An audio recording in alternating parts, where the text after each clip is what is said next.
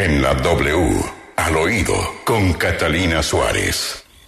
Catalina, ¿cuál es su opinión hoy? ¿Qué viene a su oído? Buenos días, Julio. Hoy estamos al oído de un intento a la paz que se encuentra herido.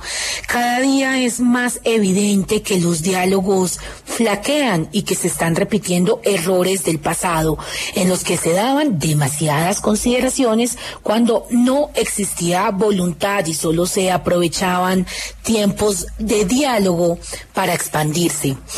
En días pasados se conoció que los firmantes del acuerdo de paz de las FARC abandonarían el ETCR de Vista Hermosa en el Meta. ¿Por qué? Pues por las amenazas constantes y asesinatos. Los firmantes dicen sentir desilusión del gobierno que había prometido implementar el acuerdo de paz.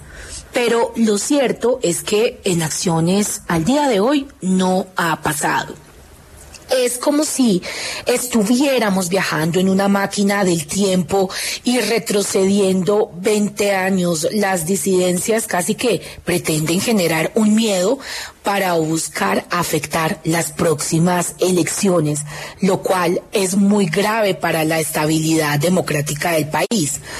La estructura que se ha planteado en los diálogos está fallando y nos tienen en jaque si es que tienen algún método, porque pareciera que el comisionado y los negociadores les basta con la supuesta voluntad y ya.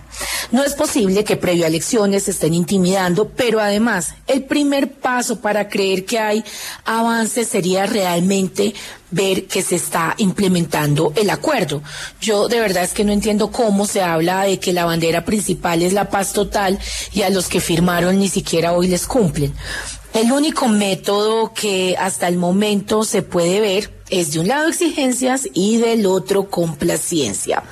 Ni que hablar de las familias desplazadas en Chocó por enfrentamientos entre el Clan del Golfo y el ELN. Se habla de más de 400 personas y peor, el peligro de quienes, según lo denunciado por la Defensoría, aún no han podido huir. Estos son los temas que nos deben tener con la lupa a todos como país. Se pregunta uno qué pasa con los negociadores y su silencio, pero especialmente qué pasa con el comisionado Danilo Rueda, porque nada que nombran al alto consejero para la paz. ¿No era esto acaso una prioridad?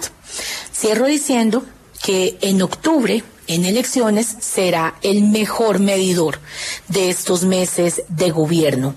Los defensores y afines al gobierno pueden decir lo que quieran, justificar todo, pero es que lo cierto es que la seguridad del país se nos fue por un abismo.